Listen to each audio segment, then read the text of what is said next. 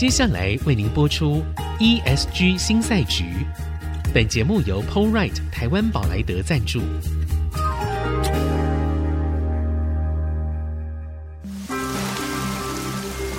这是企业永续的世纪挑战。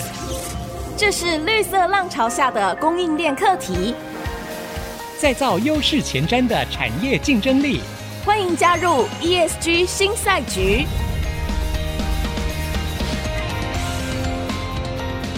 掌握先机，创造新局。欢迎来到 ESG 新赛局，我是节目主持人、人工智慧科技基金会执行长温怡玲。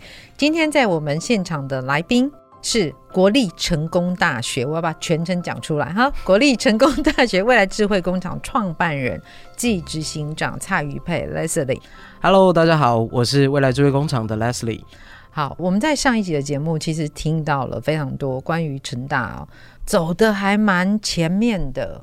对，然后去思考了一些，呃，因为我们的听众里面有非常多都在企业界，我相信对于企业界的人来说，这简直是天方夜谭吧？诶，就是呃，也没有学分的课，然后学生就来这边修了这个课，那他可能还有一些企业是要来合作的专案，好，那甚至于还有做 startup 这样的学生的团队，因为实际上我也看过，好，我去看过你们的案子嘛。所以我们一直很难。第一件事情是，我们在企业界到底要怎么样去定位这样的一个组织？对我们来说，诶，有困难了，因为我看不出来你到底是呃 accelerator，或者是呃创新育成中心，还是产学合作，还是什么？这是第一个。我们就是未来智慧工厂。对，第二个事情是我们不太理解说，那怎么办呢、啊？我们企业最重要的事情叫 KPI。好，这 KPI 到底应该要怎么定呢？然后你的 timeline 要怎么拉呢？好，这些事情我要怎么样评估呢？因为我们毕竟做企业很重要的都是这些事情嘛，才能够确保我们整个的工作的逻辑啊，整个是顺畅的，能够确保我们后面的获利啊这些。好，那你们怎么看这件事？其实讲到 KPI，我会回想到，其实大概在过去两年以来，其实我们有在学校里面创造一个氛围，就是说，你如果有个想法，其实你。就是社长或者是领导人，嗯、你就勇敢一点。其实你就带着你的提案来未来智慧工厂。对，其实我们是非常随时随地，我都等在那里，就是等着要听你的 pitch。嗯，那其实我觉得最有趣的是，在过去这几年来，我几乎收到的第一个版本计划书或者是简报。都是什么问题跟所有东西都不清楚，但 KPI 非常清楚。哦，而且他要跟你拿多少预算也很清楚。哦，也很哦，对嘛，因为他要拿预算，所以要有 KPI 嘛。但这就会回到一个问题啊，嗯，如果你不知道你要做什么事情，你怎么会知道你要花这些钱跟交得出这些 KPI？呃，也是哈。那他所以他们不知道真正要做的是什么样的事情吗？因为他们会有一个习惯的状况是。他们的前面可能是前两集的学长姐或等等，嗯、其实会告诉他说，当时我们是这样成功的，哦、我们是这样募到、收到赞助、募到钱的。对，所以说你其实大家接收到的都是那个结果。嗯，嗯，但是可能前两届的学长姐他有他技术，或者是他他其实有问对问题。对，但是当你刚接手的时候，大部分的人学到的事情都是一个非常 utility 的状况。其实我知道，对，就是我们最习惯的，我们通常在看书的时候也是这个习惯。它只要有列点的第一点、第二点、第三点，我就会把它画起来。对，那那个叫重点。对，重点，画重点，没错。所以 KPI 会不会是对大家来说也觉得它嗯是一个重点？对啊，因为我举例来说好了，就是今天谈永续，嗯，我们学校从去年开始就是有一个永续创新社。哦、oh，OK，呃，那永续创新社的从他们第一届的社长，就他们创社的，就我所知道，就是他们四处去寻访之后，他们就找上了未来智慧工厂。OK，那现在就拒绝他们的单位还也很好心，还会跟他们说，要不然你们可以去未来智慧工厂试试看。哦，真的，说不定 Leslie 想的比较不一样，会支持你。哦，对对。但是我实话说，我那时候遇到的状况就是，我收到一个这样的计划书，嗯，说了要办了一个市集，嗯，我只有问他们一个问题：永续是什么？你们为什么要创立永续创新社？哦，是。然后你们永续创新社的 logo 里面画了一个吐司，为什么是一个吐司？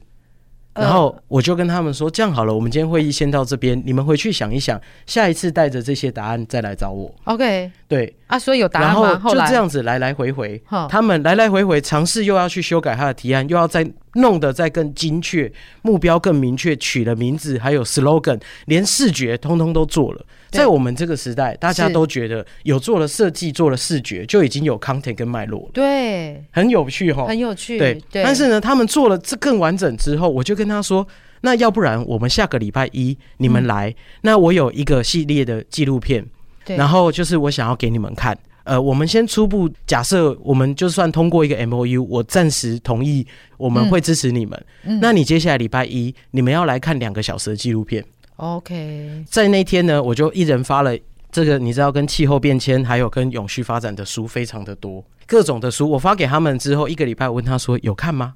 他们说哦，哦，看了两页，觉得真的很困难呢。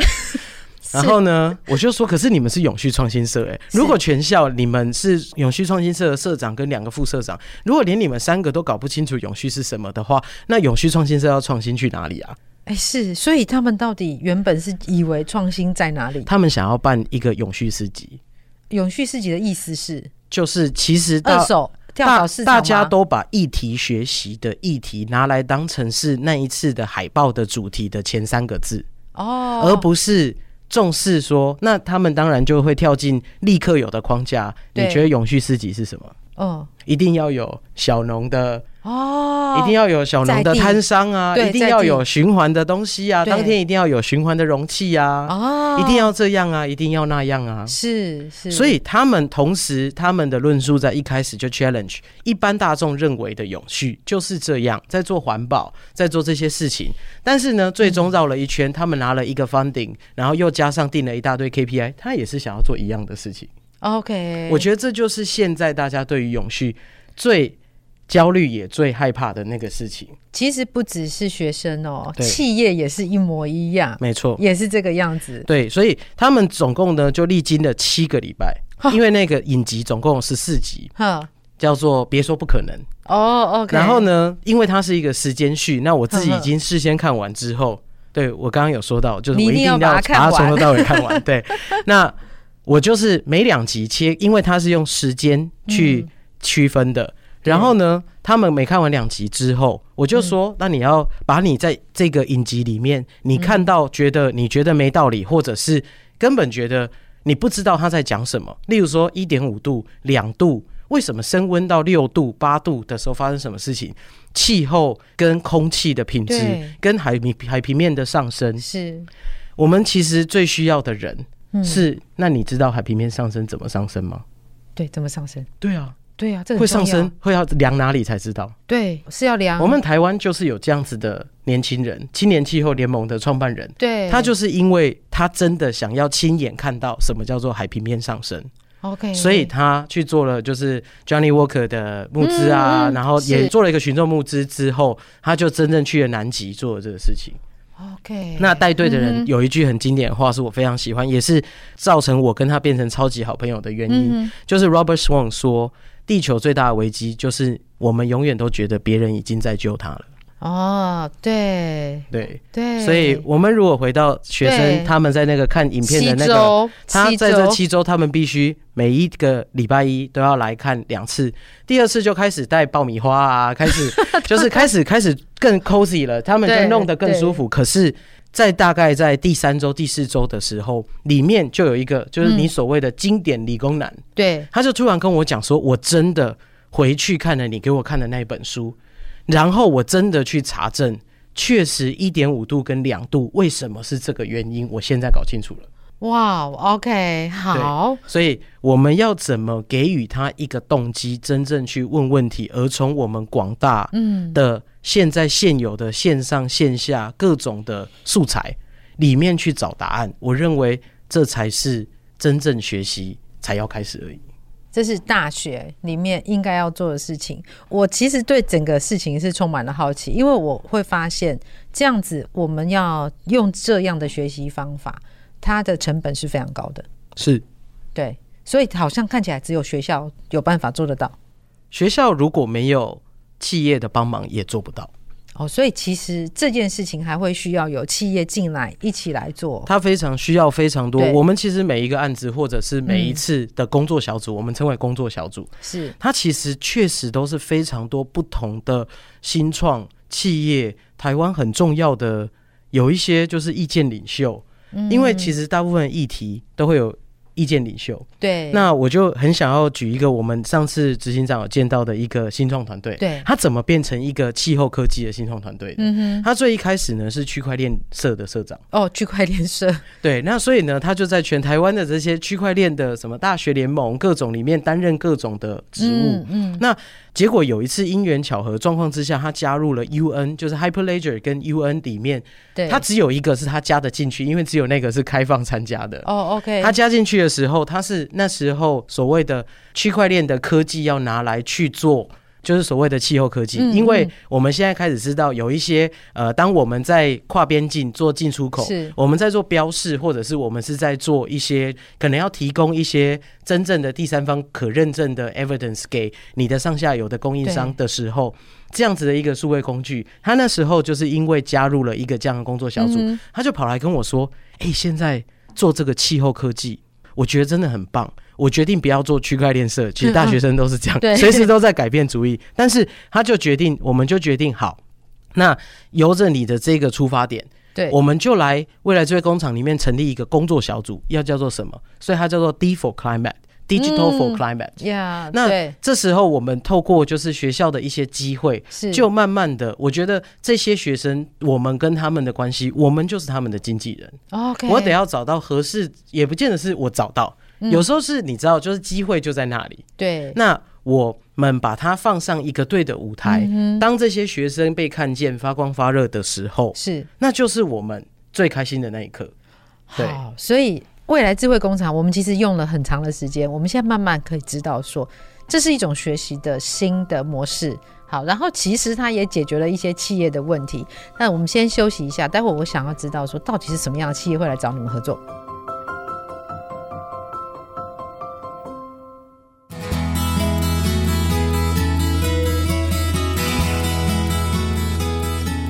回到 ESG 新赛局，我是温怡玲。今天在我们现场的来宾是成大未来智慧工厂创办人暨执行长 Leslie。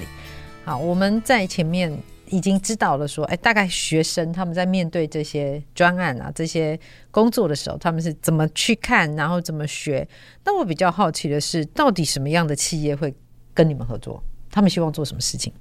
我觉得在我们这一个就是所谓企业对我们学校的这个捐赠里面，对。我觉得曾经有一位就是真的非常知名，而且已经很资深的企业家，他在做出这个承诺的时候，他其实跟我说过一句话，我就从来没有忘记过。嗯，他觉得这个时代因为是一个巨变的时代，OK，我们台湾需要有人才能够专注在所谓能够去创造明天，嗯的答案，或者是去抓住面对去改变明天的那个机会。所以我们叫做未来智慧工厂。可是这些企业的资源，在这些过程当中，它其实给出了一个很明确的方程式。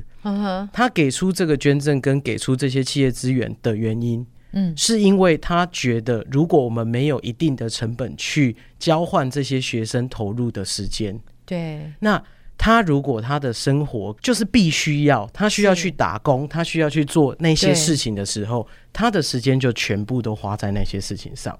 那可能是比较没有价值，对于他未来来说，他其实是一个一个替换嘛。对，你的时间就是被被换到现在这边来了。对，对，所以我们才会用一个，就是你觉得好像也不像是纯粹是人才、富裕或等等，其实。都有，因为在我们为什么在这个过程当中不断的想要努力的去做自己，也是因为我们有一个这样子的前提，有人有给我们这样子的呃余裕，嗯，能够去做一件我们觉得，呃，我还记得大概三年过后，那时候我一直觉得我们做的不够好的时候，对，他又说了一句话，我也觉得非常感动，就是他认为企业持续投入时间跟资源。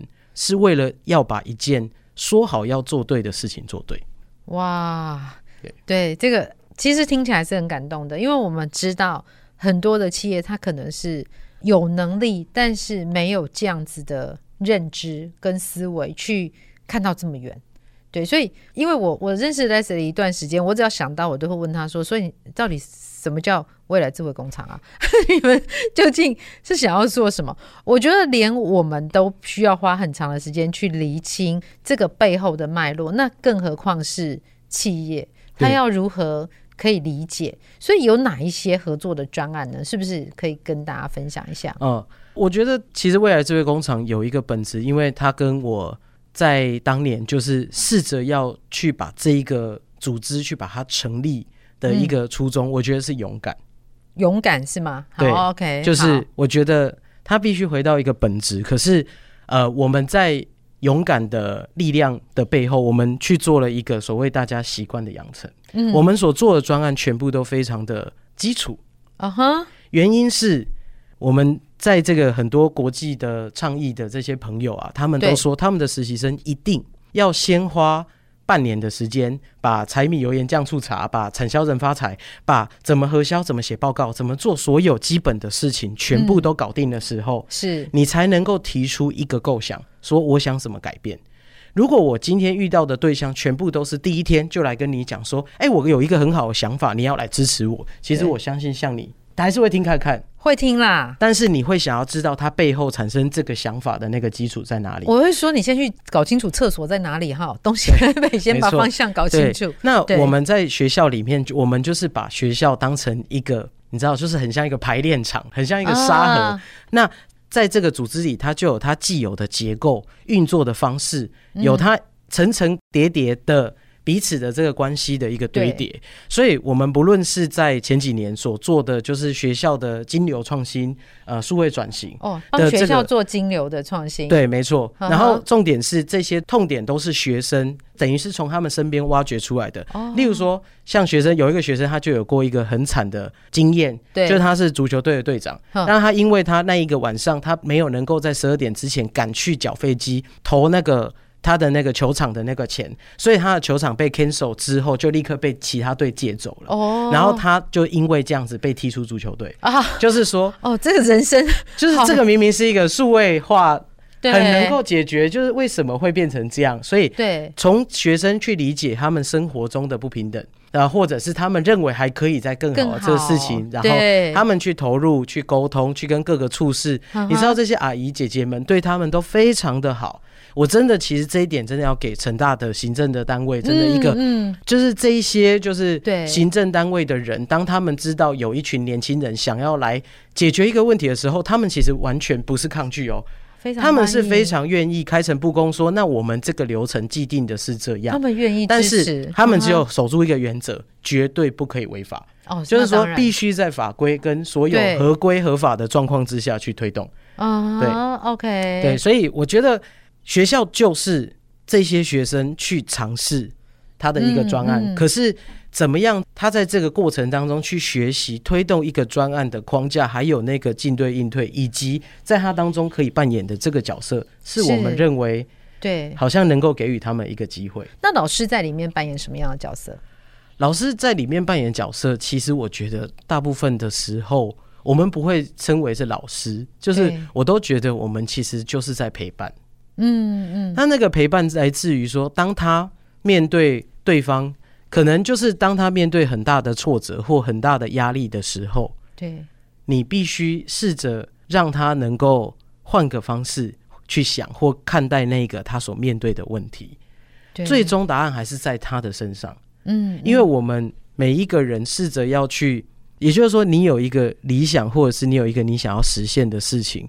最终能够让事情发生，就像每个创业的 CEO 一样，只有你才能够让那件事情发生。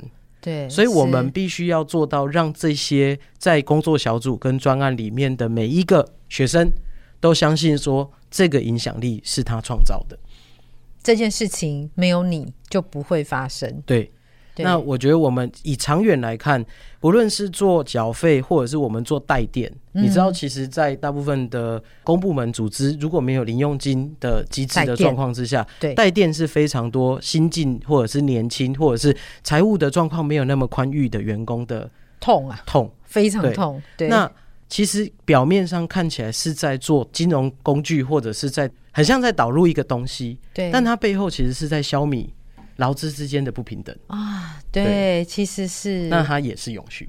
哦，当然，他在 social 的对，的这个面 ESG 的面，他其实，在 social 跟 governance 的面上，他都是有他的贡献的。没错，对，所以后来成大整个金流就是这样子。对，当然我们解决都是点到点，但透过这样子，我们去充分的了解各个单位之间的这个资讯的这个串接，嗯、我们就有能力能够来去推动所谓的数位谈判查啊。所以成大的数位碳盘查已经做。对，我们在去年的年中就已经发布了二零二一年的数位碳盘查的结果，也已经拿到第三方查证的结果。OK OK，其实我觉得成大这件事情上面是是做的。蛮快的啊，所以万一之后有企业因为听了我们的节目要找你们协助的话，你们有办法协助吗？我们今天问很务实哈。对，我们的协助，我觉得我们的那个碳盘查的案子，是因为你见到的那位新创公司，是他其实在他的探索的过程当中，对，我们就是他的沙盒。啊。所以在因为这个案子，它的完整度跟这个系统开发的困难度非常的高，所以最后他就决定他要新创。OK，对，所以在我们的就是所谓的是否能够提供协助，当然可以。